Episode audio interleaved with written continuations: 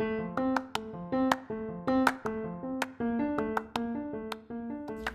a todos, yo soy la psicóloga Marla Vizcarra y les quiero dar la bienvenida a este espacio seguro y de confianza que es Cafeterapia Mexicali, en donde unimos nuestro amor por el café y por nuestra pasión hacia la psicoterapia. Quiero que te pongas cómodo, que tomes tu bebida de preferencia, si es café muchísimo mejor, y disfruta de este espacio en donde promovemos y compartimos sobre la salud mental. Comencemos.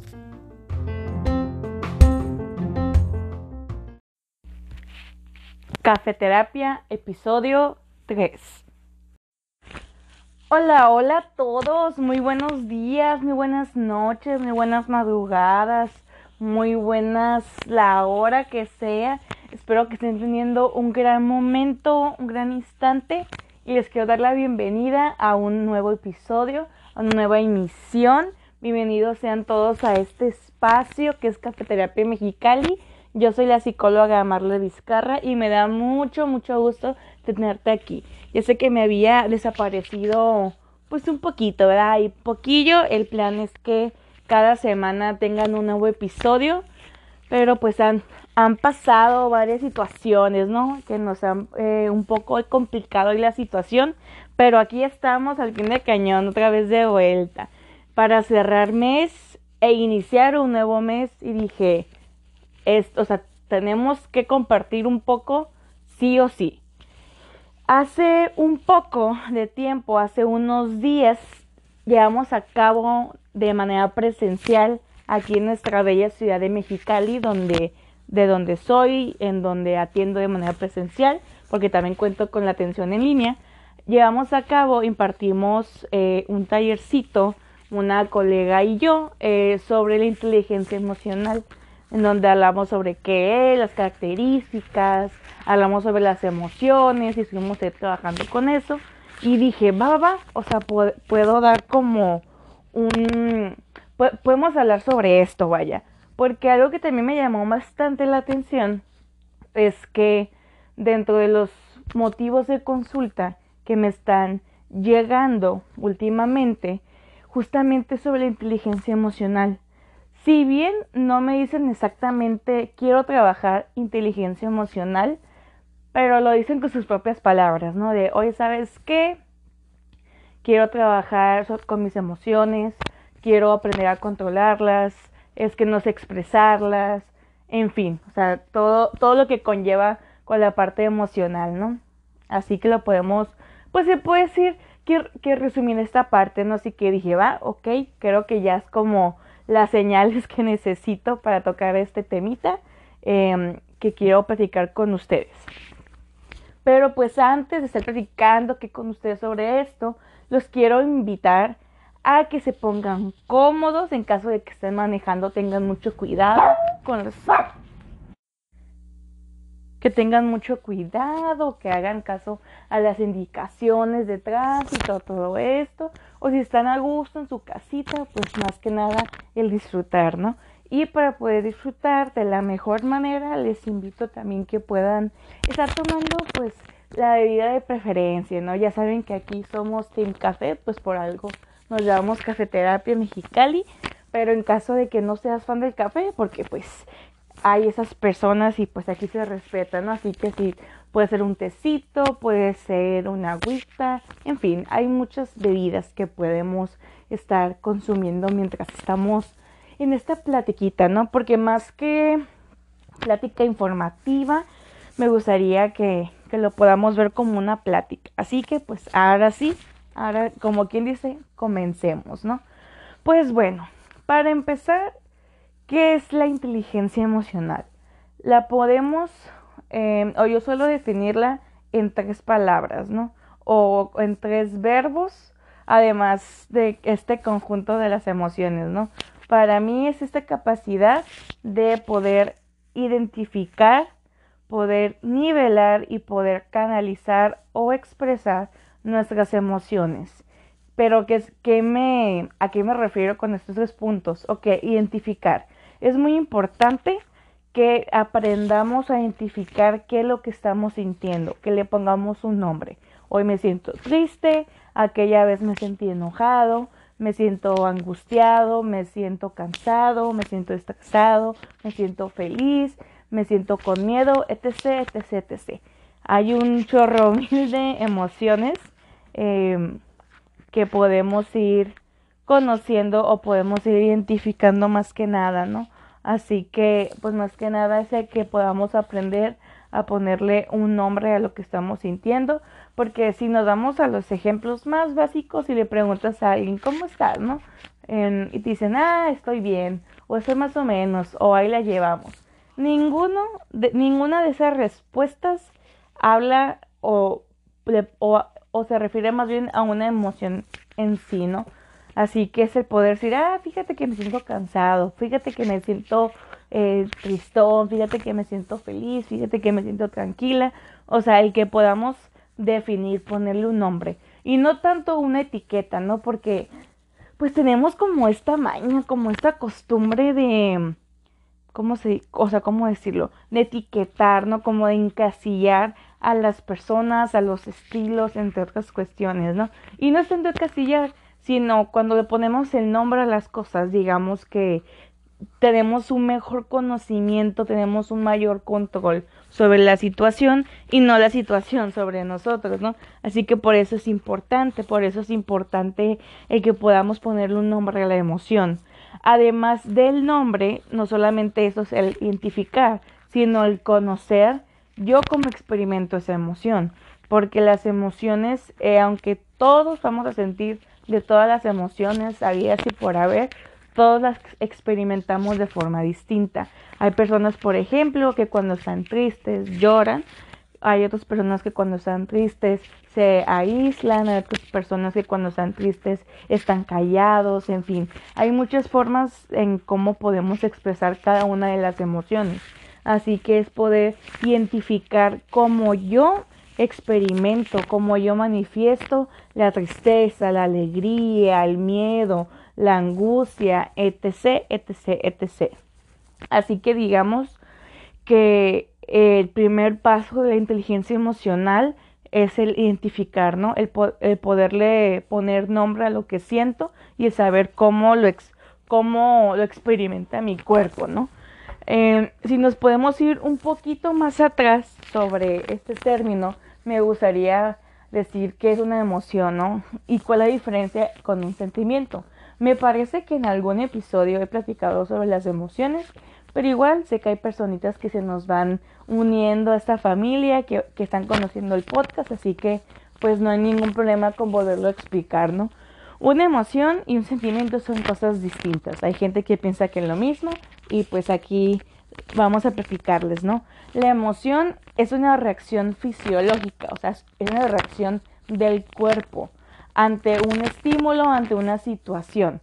¿Ok? O sea, es algo que mi cuerpo reacciona, o sea, es algo de manera involuntario, es algo de manera eh, que no se piensa, sino que simplemente, vaya, se siente, el cuerpo pues reacciona. Así como un tipo de reflejo, no, no es que uno piense en cómo va a ser ese reflejo, sino que simplemente sucede ante algo que lo provoca, por así decirlo, ¿no?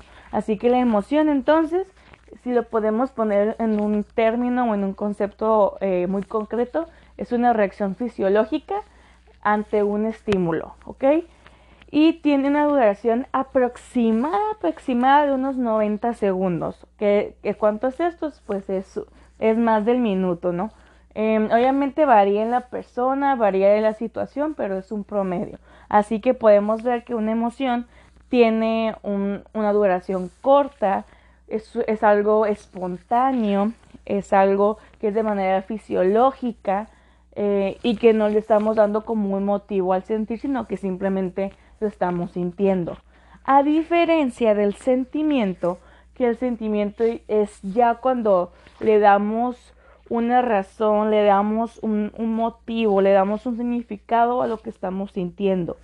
O sea, como que ya lo estamos como tipo eh, analizando, ¿no? Eh, ya cuando está aquello que sentí, o sea, o sea, por ejemplo, si a mí llegó la tristeza, además de sentirla, estoy pensando, estoy pensando, estoy analizando el por qué me sentí triste, así que eso hace que dure la tristeza dure más tiempo, por lo tanto ya se vuelve un sentimiento. Así que primero va la emoción y luego va el sentimiento. Eh, así que si, si quieren como por así decirlo, eh, ser más concreto que ese sentimiento, eh, es emoción más pensamiento. ¿Ok? Entonces, por ejemplo, las emociones sí la pueden experimentar los animalitos, porque los animalitos pueden sentirse tristes, enojados, felices, ¿no? Pero no pueden generar sentimientos, porque como les dije en esta pequeña, eh, por así decirlo, fórmula, eh, que está la parte del pensamiento, eh, la parte de, de poder ese razonar, y, y un animalito no puede razonar. Así que puede ser que el animal se sienta triste, eh, porque su dueño se fue, pero el animalito no se pone a pensar de, ah, me siento triste porque mi dueño se fue, sino que simplemente siente la tristeza y ya, ¿ok? Eh, así que son como, a grosso modo, son las emociones, ¿no? Em, hay diferentes autores que manejan distintos o distintas emociones básicas. Algunos manejan eh, lo que es la sorpresa, lo que es el amor como dentro de las emociones básicas en lo personal yo manejo solamente cinco. Les digo, habrá algunos colegas que les funcionen o que tengan sus motivos por los cuales las agreguen, pero yo me rijo o yo me manejo. Si vieron, por ejemplo, la película de Intensamente de Pixar, de Disney, eh, van a conocer un poquito sobre las emociones básicas, ¿no? Lo que es el miedo, lo que es el asco, lo que es la alegría, lo que es la tristeza, y lo que es el enojo, ¿no? Em, y una palabra clave que yo utilizo en mis sesiones para poder acordarnos de las emociones básicas es la palabra matea. ¿Por qué matea? Porque es M de miedo, es A de alegría, la T de tristeza, la E de enojo y la A de asco. Hay autores que cambian el asco por afecto, por, por amor, en fin, ¿no? Ahí sí, ahí sí depende como les platico, ¿no?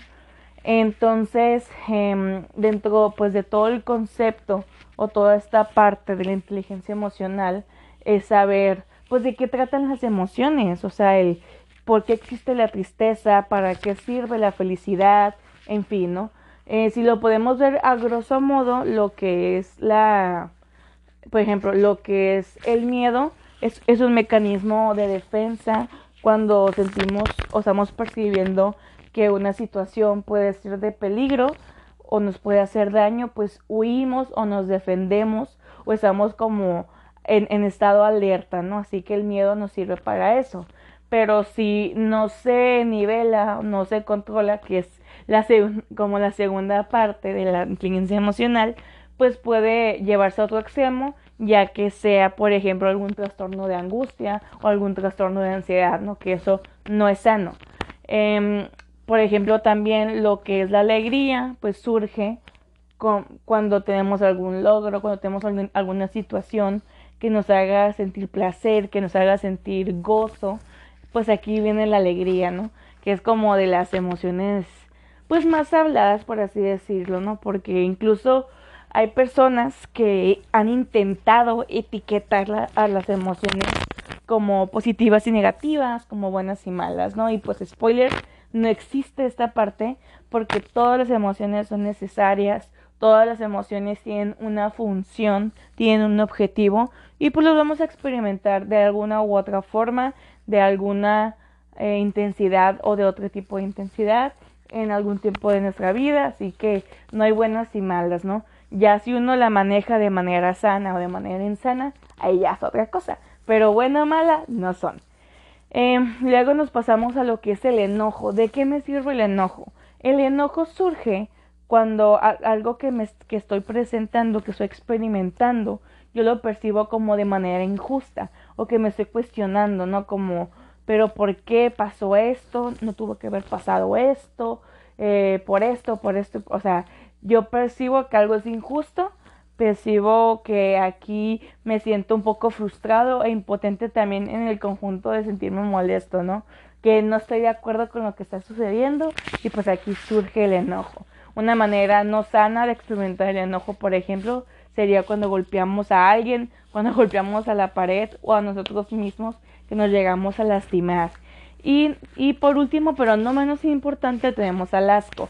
¿El asco de qué me sirve?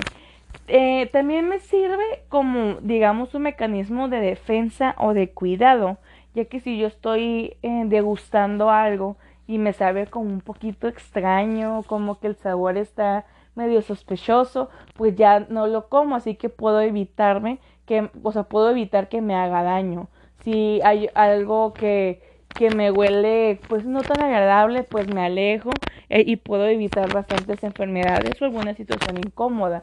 De hecho, el asco también viene mucho de la mano con la incomodidad y me gustaría que podamos ver a la incomodidad, eh, o sea, más bien que podamos sacarle provecho, porque la incomodidad nos mueve o nos motiva el cambio. Cuando estás en una postura que te sientes incómodo, ¿qué haces? Pues te acomodas, te mueves. Así que la incomodidad te movió a que hicieras un cambio para que te puedas sentir a gusto. Igual si estás en un lugar con algunos amigos y no te sientes tan a gusto, tan libre, pues te vas, ¿no? Te vas o dices algo para que te puedas sentir más tranquilo, pero, o sea, básicamente te empuja a hacer un cambio. Así que la incomodidad es algo, podemos sacarle bastante provecho, considero que está muy infravalorada.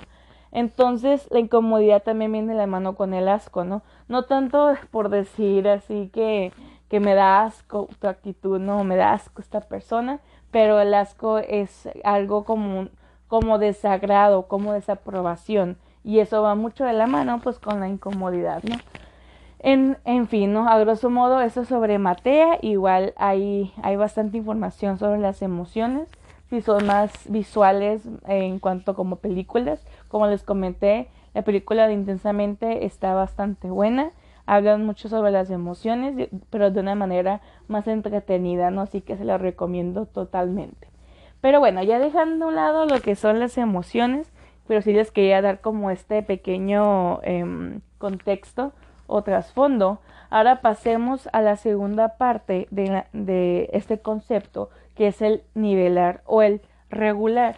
En esta parte significa el que podamos poner de una manera funcional nuestra emoción sin llegar al punto extremo que pues como, o sea, que sea como muy intensa la emoción o que sea en su máxima potencia, ¿no? Como eso que les comentaba con, con el enojo. El enojo, si no se nivela de una manera adecuada, podemos golpear a alguien, o incluso hay personas que para poder sacar el enojo en sí, se lastiman a sí mismos, lastiman a otra persona, eh, o incluso lugares, o sea, bueno, más bien objetos, ¿no? Así que es poder encontrar la forma mm, de cómo ir midiendo, de cómo ir eh, lo que es nivelando nuestras emociones, encontrar como ese punto medio eh, que, que mi emoción pueda ser funcional, ¿no? No tanto como el ser tipo de mente fría sobre las emociones, por así decir algún término, sino más bien esta parte de no permitir que la emoción me controle a mí, porque si volvemos un poquito para atrás, no hay que olvidar que la emoción es una reacción física. Si bien no es que yo pueda tal cual evitar el poder, em, pues, reaccionar así, pero si yo puedo ir practicando de, a ver, yo sé que esa situación me hace sentir de tal forma, así que me voy preparando, por así decirlo, me voy entrenando para ir moderando o ir calmando mi reacción. Si yo ya sé que tal situación me pone incómoda o me pone ansiosa, pues puedo ir, no sé, desde ir haciendo ejercicios de respiración eh, para irme como adentrando a la situación que yo sé que me genera tal emoción. O sea, obviamente no podemos estar así en cada minuto de nuestra vida para evitar que la emoción explote, pero, pero lo que sí podemos hacer es que cuando ya llegue la emoción, cuando ya estamos identificando en nosotros eh, que, que iban haciendo, que va surgiendo, por eso les digo la importancia de, de identificar cómo yo experimento cada emoción aquí es como muy valioso. Em, entonces cuando yo estoy eh, identificando cómo va surgiendo en mí este enojo, esta tristeza eh, o, cualquier emoción, ya puedo irme preparando mentalmente para poder hacer, vaya, llevar a cabo una acción o poder eh, llevar a cabo algún, algún tipo de técnica para poder moderarla, ya sea expresándola o moderarla, ¿no? Acuérdense que mm, una emoción dura 90 segundos en promedio, así que hay que tratar también de que no sea en el en el nivel, digo, nivel 1. Bueno, pues digamos que sí, como nivel 1, segundo 1, en cuando va surgiendo la emoción, porque puede ser que, que, que comencemos en 1 y que pasemos del 1 al 5 en un segundo, ¿no? Así que también hay que tener un poco de cuidado, pero esto va de la parte con la importancia de conocernos, de conocer cómo estamos experimentando, cómo va procesando toda la emoción en mí, ¿no? Y ya al último, pero obviamente no menos importante sobre la inteligencia emocional, es el saber cómo, y cómo canalizar o cómo expresar de una manera sana. De una manera sana me refiero a, a una forma en que no vaya yo a lastimarme eh, a mi persona, ni tampoco, ni tampoco a, a mí misma ni a otra persona, ¿no? Entonces, hay muchas formas de cómo poder expresar las emociones. Obviamente, depende de cada persona, ¿no? Hay personas que les funciona el escribir, el cantar, el dibujar, el hacer actividad física, el salir con sus amigos, en fin, hay muchísimas actividades que, que les funcionan, así que es ir conociéndote en esta parte y conociendo que, que, sí, que no, con qué emoción sí, con qué emoción no, en qué situación sí, en cuáles no. Es ir como experimentando o como quien dice, ir calando, ir intentando cada una de, de las formas, de las técnicas, mm, pues para poder controlarte, ¿no? De hecho, en el taller que les comento, estaba diciendo una chica de, no sé, es que hay personas que dicen que cuando estás enojada, que hagas ejercicios de respiración, pero a mí eso no me funciona, ¿no? Me funciona más como el alejarme de la situación. Y, y, pues yo le comento, o sea, es que es totalmente válido porque cada persona tiene su manera de, pues, de afrontar las situaciones, ¿no? Lo que tú hiciste se llama tiempo fuera, que esa es una técnica en que literal es como si te, si te salieras, por así decir, de la situación que te está generando esa emoción, o sea, te alejas pero no es como que te alejes todo el día, toda una semana, sino que te alejas un tiempo mientras pasa, por así decirlo, el punto más fuerte o más intenso de la emoción, pero ya no estás viendo o, ya no estás presente de aquello que la está provocando, que la está haciendo más fuerte, como quien dice. Así que estás fuera de la situación, estás fuera del estímulo, así que eso hace que pues poco a poco se vaya se vaya calmando, vaya, ¿no? Por así decirlo. Así que es la misma parte del identificar. Por eso estoy haciendo mucho énfasis en esta parte porque realmente es muy importante, ¿no? Y algo también que les quiero comentar sobre las emociones es que si no las expresamos, lo vamos a ver de alguna manera en nuestro cuerpo reflejados, ¿no? Hay un dicho que dice, lo que no habla tu boca lo expresa tu cuerpo. Yo sé que la boca es parte del cuerpo, pero es un dicho, ¿no? Igual se los explico. Aquello que tú no expresas, no, es, no necesariamente es eh, hablando, ¿no? Sino aquello que no compartes, aquello que no escribes, aquello que no sacas de tu sistema, por así decirlo, de tu mente, de tu cuerpo, de ti, de alguna manera va a querer encontrar la forma de salir. Así que esto tiene que ver con las emociones, no solamente de una situación, sino esa tristeza de esa situación, si yo no la hablo, se va a quedar en mí y como es, algo físico que, que me estoy guardando, va a querer encontrar la forma de salir o de hacerse notar. Por eso a veces eh, podemos, o sea, nos puede salir, nos puede surgir que de la nada me duele el cuello, que de la nada me duele la cabeza, me duele la espalda, me duele el pecho y, y después como de indagar y que descubro que tiene que ver con, con una emoción que no expresé, algo que no hablé, que me guardé y ya que lo expreso, se quita, ¿no? Este término se llama somatizar, ¿no? El, somatizar es que aquello que no expresamos, aquella emoción que nos guardamos y que no hablamos, mm, pues se va al cuerpecito para poder expresar, ¿no? En fin, ah, sobre la inteligencia emocional podemos hablar muchísimo más, pero esto es como un poquito sobre lo que se habló en ese taller. En ese taller tocamos otros puntos, utilizamos más técnicas, porque es lo interesante de que sea un taller que sea más dinámico, ¿no? Y que también ustedes se puedan llevar algo. Pero sobre todo quería como compartirles un poquito de lo que se habló, ¿no? O sea, desde qué es inteligencia emocional, qué lo compone, qué son las emociones, qué son los sentimientos, eh, que la somatización, que son como los puntos claves, ¿no? Y por ejemplo, em, entonces si podemos ir, por así decirlo, em, tipo resumiendo lo que hablamos en este episodio, la inteligencia emocional es la capacidad de identificar, regular y canalizar mis emociones. Si no lo hago de la manera sana o más adecuada, puedo llegar a somatizar, que es que mi cuerpo resienta aquello que no se expresó o que no se expulsó de mi sistema, ¿no? Espero que algo de lo que yo haya dicho les haya gustado, que hayan aprendido algo, ya sea algún término, alguna palabra, alguna técnica o algo que les haya movido, o si ustedes eh, consideran que a lo mejor podrían trabajar esto en, en, en, algún momento de su vida, de hoy, ¿sabes qué? Yo no sé cómo identificar qué es lo que siento, yo no sé cómo, cómo nivelarlo o cómo expresarlo, o me gustaría trabajarlo, ya saben que tienen las puertas abiertas tanto de mi consultorio presencial como de mi consultorio digital. En ambas modalidades ahí me encuentro atendiendo. Em, espero que les haya gustado y acuérdense que me pueden seguir en todas mis redes sociales. Estoy como Cafeterapia Mexicali tanto en Instagram, tanto en Facebook, aquí en Spotify o en, o en Anchor, en donde más estamos, estamos en TikTok también.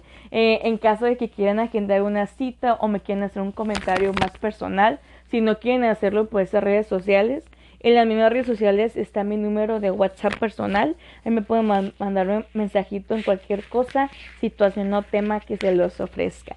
Me dio mucho gusto estar aquí con ustedes una emisión más. Acuérdense que aquí es un espacio en que dentro de los objetivos es que podamos hablar, que podamos promover sobre la salud mental, acompañados de una tacita de café, si se puede, ¿no? Yo soy la psicóloga Marla Vizcarra, me dio mucho gusto estar aquí y pues nos estamos escuchando en la siguiente emisión, en la siguiente semana. Cuídense mucho y nos estamos escuchando muy pronto. Adiós.